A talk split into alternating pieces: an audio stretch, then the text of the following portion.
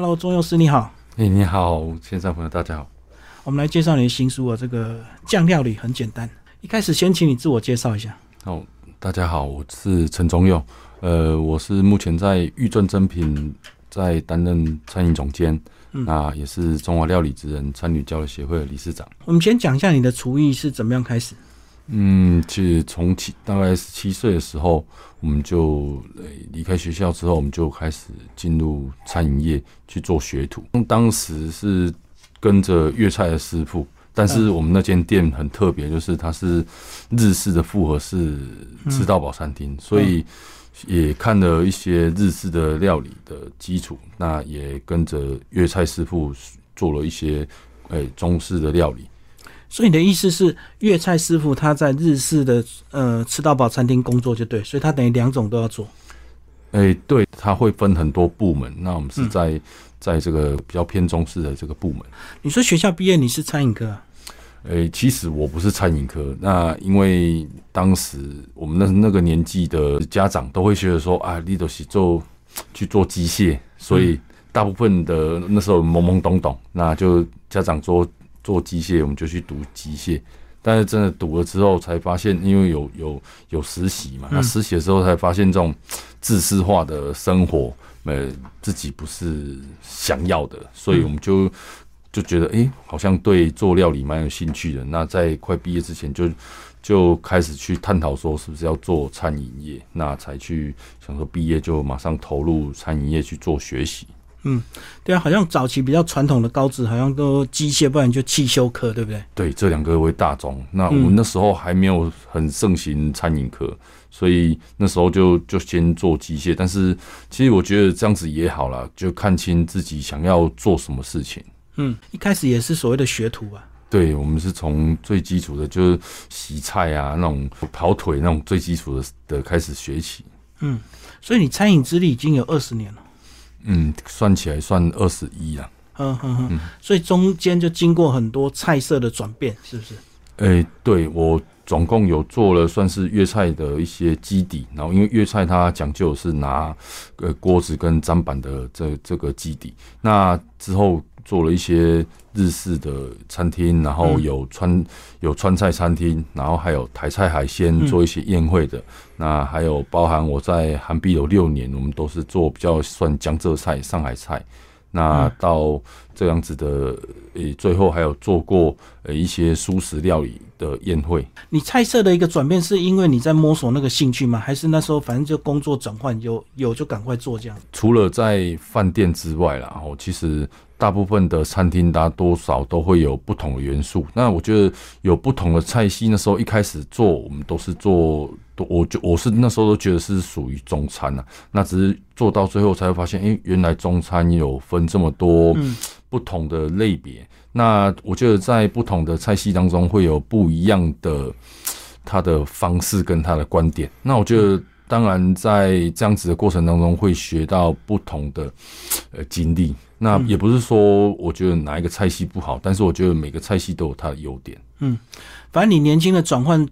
在这个工作上都有一些更高的一个厨师会教导就对了。反正就是做了再说嘛。对我那时候有跟师傅了，那那个那时候师傅其实就是。他也很愿意教我，所以虽然说一开始在学是很辛苦的，但是我觉得在学这个过程当中，你会得到许多不一样的一个看法。那跟过不一样的师不一样的师傅一起共事的时候，你就会发现，其实诶，师傅当然有有优点有缺点，跟菜系一样。那我们就尽量去把他的优点把它吸收起来。嗯，好，你跟一般的厨师比较不一样，这一般厨师都是关起门来这个做菜，对，那你是开了频道，对，你为什么会有这个念头？其实我个人我是蛮喜喜欢交朋友，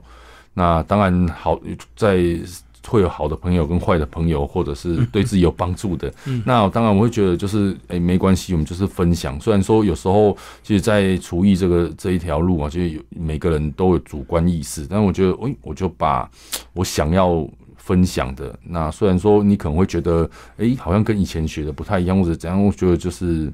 把我们想要跟人家做一个互动、交流、分享的的部分，就拿出来跟给人家看这样子。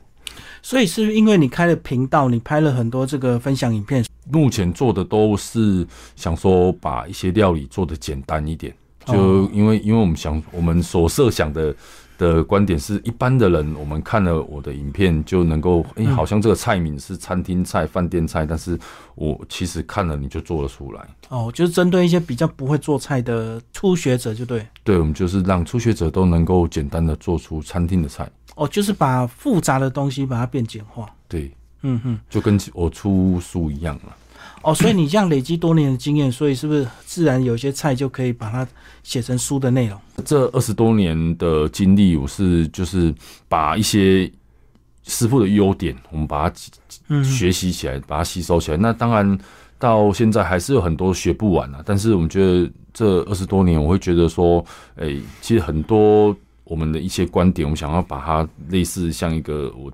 做超过二十年，我想要一个有一个记录，所以我想说出一本书。嗯嗯，好，你这本书比较特别，是针对这个酱料理，很简单，对不对？对，所以基本上只要那个很多酱料你会做之后，就可以变化出很多菜色。所以你这本书是蛮着重所谓的酱料理的一个这个制作过程。嗯，其实我设计的概念就是，呃，我们在一些跟过粤菜师傅之后，我们就会发现，其实，在做这个做料理之前，会先配一个酱汁，哦，就是会先调制一个，譬如说什么东西、什么菜，就会有一个酱汁。那我们就是把这个概念去融入到书。那因为早期的师傅其实他都不不太会教，呃，他的不是他的门徒的人，就是。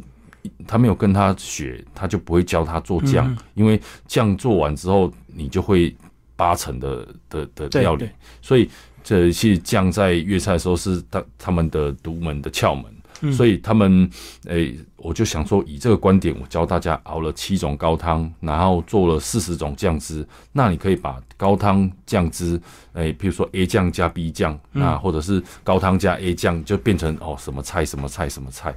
就变成一百道的一个料理，所以这样讲就是，只要你酱汁做得好的话，基本上菜色就不会太难吃，对不对？对，嗯，这个这是一个基底的概念，就是你你你把这个酱汁做完之后，你可以加，诶，可能某一道菜加水多一点，或者某一道菜加了。哎，拿豆瓣酱，然后它反而就变成不一样的东西，就跟我们常吃那个沙茶炒牛肉，它也可以炒猪肉，也可以炒羊肉，所以就是沙茶酱就是一个酱就对了。对，就是我们可以把它变成一个万用的一个元素了，因为沙诶沙茶炒猪炒猪肉啊，它其实就是类似我们的一个黑卤酱或者是蚝油酱，你再添加沙茶，它就可以变成沙茶炒猪肉。嗯，不过我很少看到这个料理书这个把酱写的这么完整，你找出四十种哎。对，其实还有很多我们都没听过的，还有很多啊。其实很多东西是你在做料理之前你调的酱，那你这个酱你可以独配于这一这一道菜，你也可以把它变成加别的东西，变不一样的菜名。难怪那个宅配卖酱料的这么多，因为一般人不太会煮啊。那买现成的酱，再自己简单料理一下就可以吃了。对，其实酱很重要，我我我个人是觉得很重要。但是我们没有，我们也是把它化繁为简啊，就是比也不要太过于复杂。但是如果你平常在家里面你煮了这个酱汁，那你也可以就是哎繁忙下班之后，你买个买个肉片回来配个什么酱，你就可以做一道菜了，就炒一炒就好。对，很快速的，不用再买那么多东西。不过我们买现成的这样的问题，就是说我们不知道他怎么做的，对不对？所以还是自己做比较安全又这个实安的一个问题。对，因为其实现在很多，我觉得设想的其中一个要点就是我们在做晚餐的时候，你有时候你可能去买外送，但是你不知道你外送是呃什么用什么东西做，那所以有些渐渐的，有些他想要。知道自己煮了什么，吃了什么东西，所以他想要自己做自己想做的，那你就可以从高汤到酱汁到呃主食材，然后肉鱼，然后你就可以每个步骤都知道你加了什么东西，就变成说你很清楚你加的是什么，就了解你吃的安全。嗯，好，那酱料制作之前还要先学会所谓的封罐，对不对？对，其实呃，我在书中我还要特别说到说，就因为我们会教你做酱，那你做酱的时候，你可以做一小罐一小罐，那你还会就是教大家说，如果你用真空罐头的原理去把一罐一罐先做起来，那你因为有时候可能你煮会有两罐三罐，那就可以一次一次把它用真空的原理把它封罐，那你之后就可以哎。这一罐吃完再开第二罐，那你就很方便的去做一个保存。那有些我还会在里面写到说适合冷冻、适合冷藏，可以放多久。那当然有一些保存的方式会跟大家做一个分享。嗯，所以透过真空的一个处理，它可以保存比较久，对不对？对，其实真空的原理是在这个美国二次大战的时候，他们做这样罐头的原理。其实罐头它其实大家会想说，哎，我们在房间啊，在一些大卖场买到那些罐头，到底是不是有这个防腐剂？要不然它怎么能够放两年、三年，甚至就是一直放，只要没有空气跑进去？其实它就是运用运用它真空灭菌，然后高压，然后。已经把这个中中心温度，然后达到它你想要的温度之后，它里面就灭菌，然后就诶把它倒扣之后，其实这样子它里面是完全没有空气可以进去。那只要你保存的得当哦，它罐头没有诶，就是一般你会看到罐头上面会写“膨罐，请勿食用”，就是代表里面空气跑进去了。那其实只要没有空气跑进去，然后这样子的元素至少都可以一年两年。哦，所以做这个酱料最麻烦就是一次做都会好几罐，所以一定要透过真空的处理让它保存。对，那当然也因为房间有卖很多玻璃罐啊，那我其实我会建议大家说，如果你这个想要小分量去保存的话，就可能就两百克啊或者多少，因为其实我在书中我在教大概都在五百克左右的一个比例，那你可以分成两罐，或者是你把它做成四罐，那你分完之后你去用要要要吃多少你就开多少。哦，所以你的那个示范都是五百公克，在因为我我我把分量抓小一点，其实我们在我们在餐厅在使用的时候，其实一次都是至少十十公斤、五公斤这样子的分量，但是我们就把它比例缩小，然后让其实家里面可以不用一次煮这么多。那因为在房间的罐头大部分都是在诶，你用你去买剩诶，就是你用剩的罐头，可能有时候是诶树脂罐头啊，或者是。豆豆腐乳罐头，它的玻璃瓶器你就可以保存下来，你就可以把它用用这样子的方式去把它做这样保存。所以这样讲就是有好的玻璃罐都要留下来，不要随便丢。对，其实都很方便了。嗯，好，那我们就挑一些酱来特别介绍吧。好，我们来挑这个 S O 酱。S O 酱好像是很大众、很热门的酱，对不对？对，其实 X O 酱在。在这个当初香港的半岛酒店的师傅去设想的，那其实 XO 酱它里面并没有放 XO 酒，那它其实就是把它当成一个，诶，他把这个酱料把很多很好的元素加进去，好像跟 XO 酒一样是很很顶级的一个意思。所以主要就是干贝要加的多嘛。对，其实它大部分就是以干贝为主食材，然后它会添加，诶，其实会有金华火腿啊，或者是这个马友鱼，马友就是用日本的咸，呃，香港的咸鱼，然后再搭配一些新香料，然后去调配，去把它结合在一起。哎，讲到干贝，大小颗价钱差很多，所以我们不需要挑贵的，对不对？当然，这个就是成本考量了。如果你在家里面，可能就是用一些比较小的干贝，因为其实你自己用干的干贝去泡发，其实它味道是很像，只是说小干贝它到时候在制作的时候，它看起来会比较比较细碎，所以会口感会有差。嗯，所以大颗嚼起来还是比较过瘾，就对。当然，越越过越越大颗越好吃。不过做酱应该不会有人挑大干贝来做，因为可惜了嘛，哈，因为你最后还是弄碎嘛。诶，但是其实它的纤维会有长短之分，但是当然就是因为它价差可能也多了三分之一的价。我看坊间价钱好像都两三百块左右，是大概成本就是这样的。诶，两三百块就是用最小的干贝做的。哦，对，那是最一般的成本，对对。像我们在饭店，我们去去用的材料的时候，我们不会用这么小颗的来做。那因为小颗到时候看起来很细碎，因为它的纤维看起来很小。那我们就会用比较大颗，但是，诶，其实干贝漂亮的，它会一整颗圆的。那我们就去请他帮我们，就是看有没有，就是没有那么漂亮，但是也是大颗的，那价格会再便宜一点点。大颗跟大半的丢了哈，在饭店就是要用大颗的。对，因为其实有时候我们在做炖汤，或者是我们说有时候有些菜是要呈现是一整颗干干的干贝去煮的话，其实我们就会买比较大颗。但是其实它最后会把它打碎，所以我们不用它原型这么完整，所以我们就会把它就是买一些比较哎可能会缺角的，或者是怎样，它比较比较便宜一点。好，我们来挑一个甜的酱，这个果香的这些酱，是不是它就比较没有办法保存那么久？诶、其实就是看我们在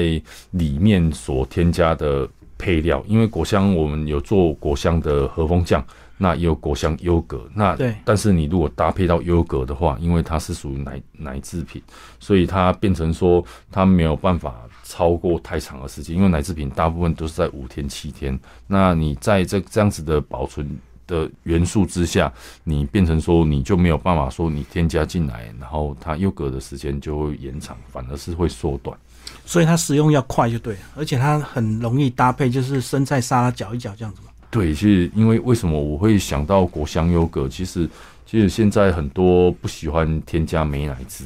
因为大家觉得那个就是油跟醋跟糖，所以它大部分都是油嘛。那我们会想的就是说，哎、有些人他就喜欢优格。那虽然说它也是乳制品，热量蛮高的，但是其实它比较能够代替美乃滋那种滑顺的感觉，然后它吃起来又很很容易去搭配你要做蔬菜、要做洋葱、要做水果，其实都很很容易去做一个多元的一个搭配。嗯，那主要就是保存不能太久，所以没办法这个做太多放着。对，那其实我就其实我在里面我就是做小分量，那那些一次做一点做一点，可能一一餐两餐就吃完了。嗯，好，那接下来还要搭配一些基本的汤头，那汤是不是相对就简单一点？反正就是牛鸭、猪、鸡、海鲜调配出来的汤这样子。对，那其实我在里面，我有一些比较基础的，也有一些比较复杂的。那有一些基础的，就譬如说我们用煎鱼做的高汤，那或者是说我们用蔬菜去熬煮的高汤。那其实里面有几道比较复杂的高汤，就是譬如说牛骨高汤。牛骨高汤跟我们在西餐的呃这个元素是很像的，在做西餐的呃呃人们啊，就是他其实都会必备一个牛骨高汤，他会从在餐厅来说，他会从早熬到晚，要熬一整天的牛骨高汤，但是它的一些复复杂的程度，我们把它浓缩，大概教了大家怎么去做这个牛骨高汤，因为牛骨高汤它可以延伸成为一个喝的高汤，也可以成为酱汁的基底，我们就把它拿来用酱。那我们在里面还有用教大家做一个虾高汤跟豚骨高汤，这个是算是比较在坊间你常看到也比较复杂的一些呃方式的一个成品。那其实我们在里面也有跟大家做一个分享。哦，我以为你这个牛骨、豚骨只要骨头丢下去熬就好了。这个是大家最简单的认知的，但是其实它在里面有一些工序，它可能在熬煮，或者是它要有煎过、烤过，那或者是它里面有不一样的酱汁去搭配在里面，所以它变成说不是只有诶、放鸡肉就是鸡骨，那放放猪骨下去就是豚骨高汤。其实豚骨高汤在诶、其实它可以做成诶、豚骨拉面那种概念，因为它会运用油脂的乳化，因为它快速的翻滚，然后它会形成乳白色的一个色色泽。所以意思还是要加一点其他东西跟其他的功法，才能够让这个汤头有层次，对不对？对，就我把一些这个一些小小窍门有写在里面。嗯，好，那会了这两种之后，再来就进入这个菜色的搭配。对，我们有高汤做一个基底。其实我们在做这个料理之前啊，你会发现，其实有一些餐厅为什么它的菜可以卖很便宜？那你再去吃饭店的菜的时候，你会觉得为什么饭店的菜为什么会那么贵？嗯那其实我们在饭店的时候，其实我们所添加的水分全部都是用高汤。你用用牛的元素的时候，我们就用牛的高汤；那用海鲜的元素，或者是用这个蔬菜元素，我们都会有个别的高汤。所以你会发现说，为什么你在餐厅比喻来说，餐厅可能吃个炒饭一百块、两百块，那为什么在饭店可以卖到四百块？其实很多是因为在很多元素的一个堆叠，或者是食材要求，所以你会觉得哦，那为什么本店的它贵，卖的那么贵？所以这样讲，还真的要慢慢吃才吃得出差别。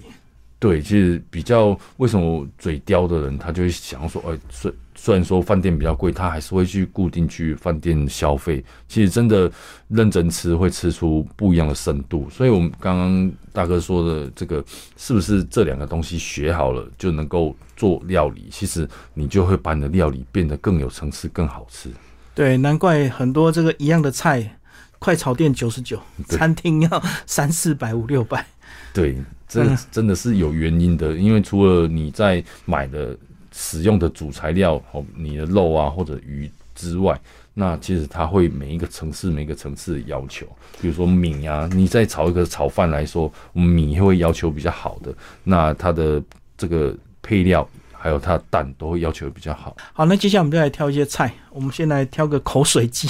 看到这个名字哈，其实就比较近代的川菜。那其实这个名字是有的人会说啊，你做这样菜行不行？配出暖，是不是吐了口水？其实不是，就是你吃看到吃到这道菜的时候，因为它里面促进的这个唾液生成，所以你在吃了，你有刚刚你就会觉得哦，口水一直跑出来。那其实除除了它是香辣之外，它才带一点点酸酸香，所以有这个促进的食欲、促进的口水的一个唾唾液的生成，所以在这一道菜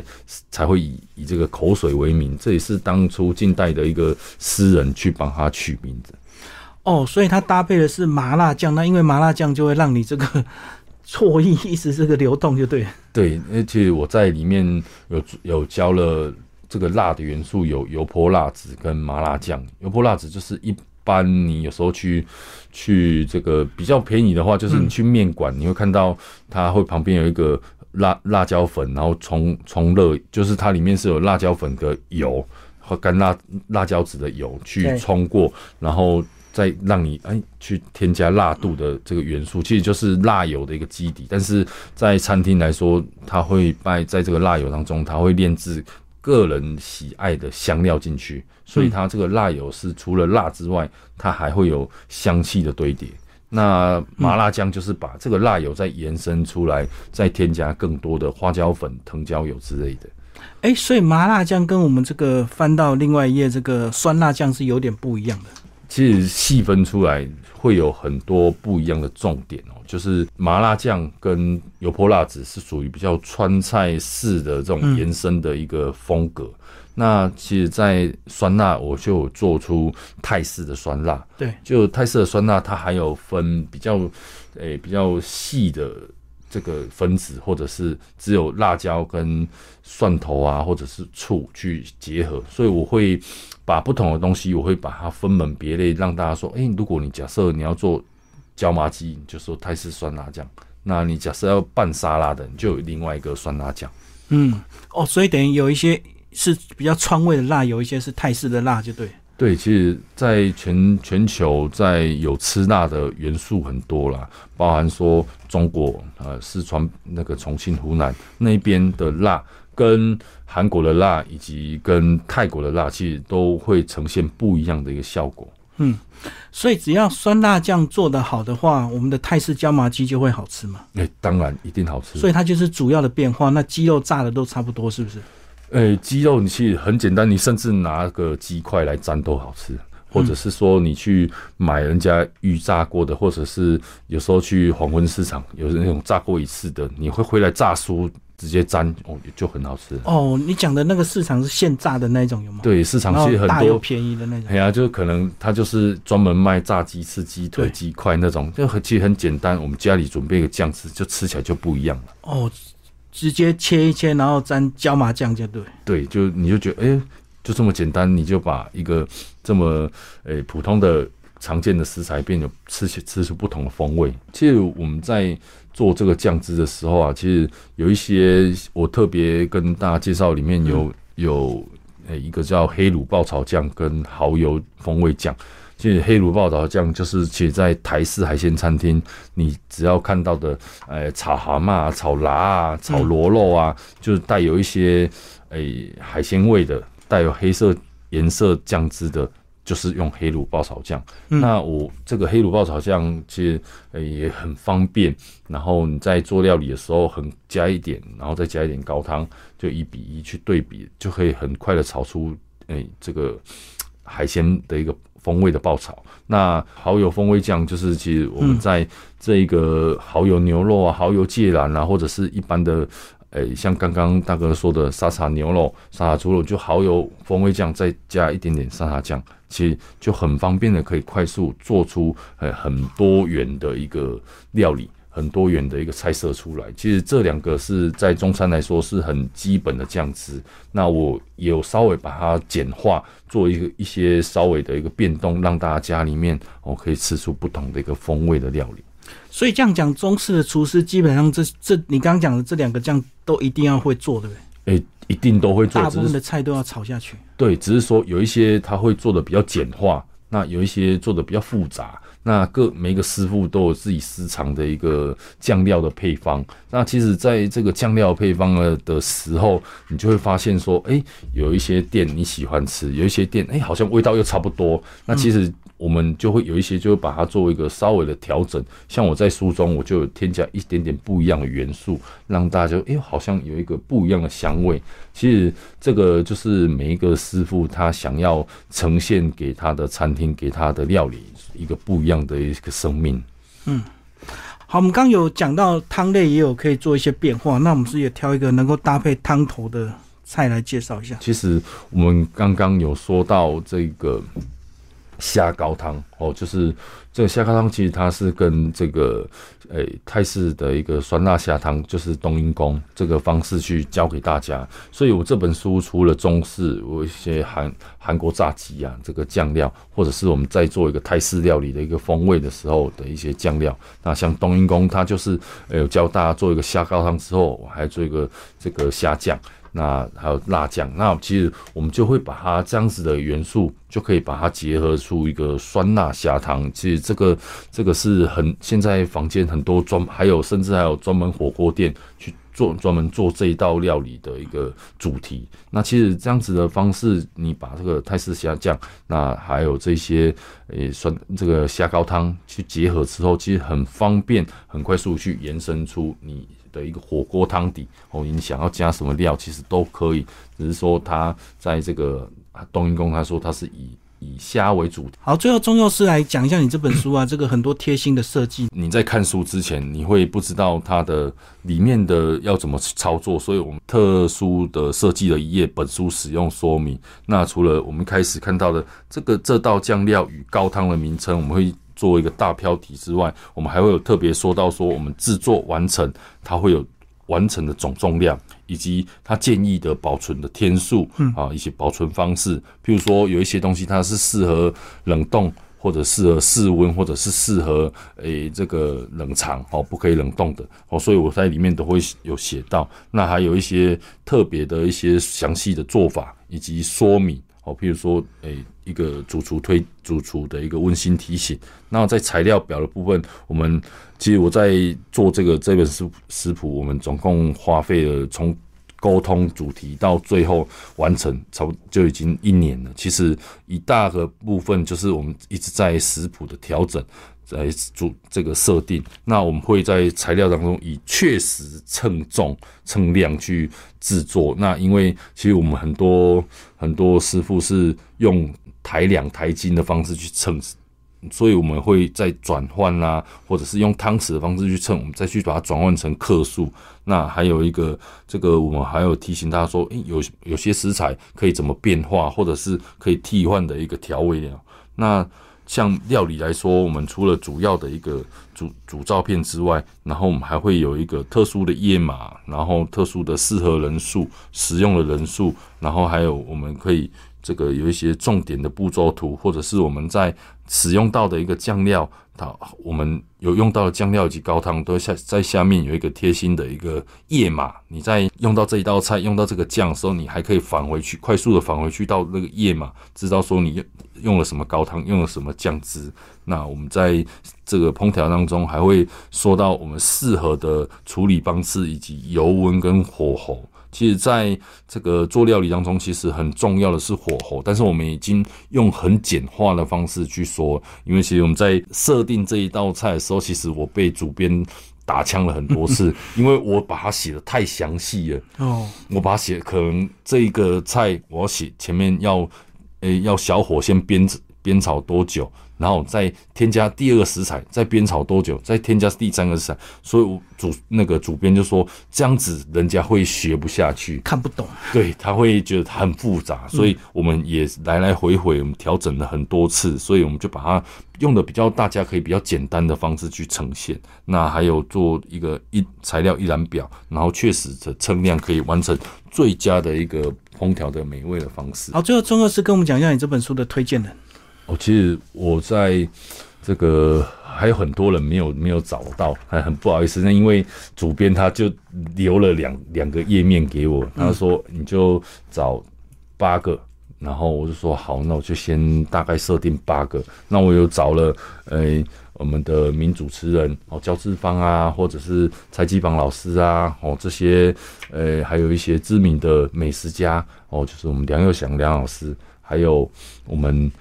诶，时尚玩家的主持人李毅，好，然后还有我们的诶知名的营养师，然后就我主我我要我找到营养师的时候，主编很纳闷的问我说，我怎么会认识到营养师这一块？那其实呃，我们营养师有这个赵涵颖。哦，还有李婉平，这个都是相当知名的一个营养师。那其实我们都是在许多的这种呃政府的公单位的一个活动当中去认识到。那其实我觉得这些呃很支持我，很感呃就是对我们晚辈很提携的这这几个前辈哦，他我在跟他们开口说啊，他们就觉得好啊，可以啊。我们当然每一个这个。在做书的过程当中很辛苦，然后我给他看了一个大纲之后，可以有在帮你们写一个，帮你这个书中呃去写这样子一个推荐序。好，谢谢钟游师我们介绍这本书，跟着职人酱料理很简单，然后橘子文化出版，谢谢，谢谢，谢谢。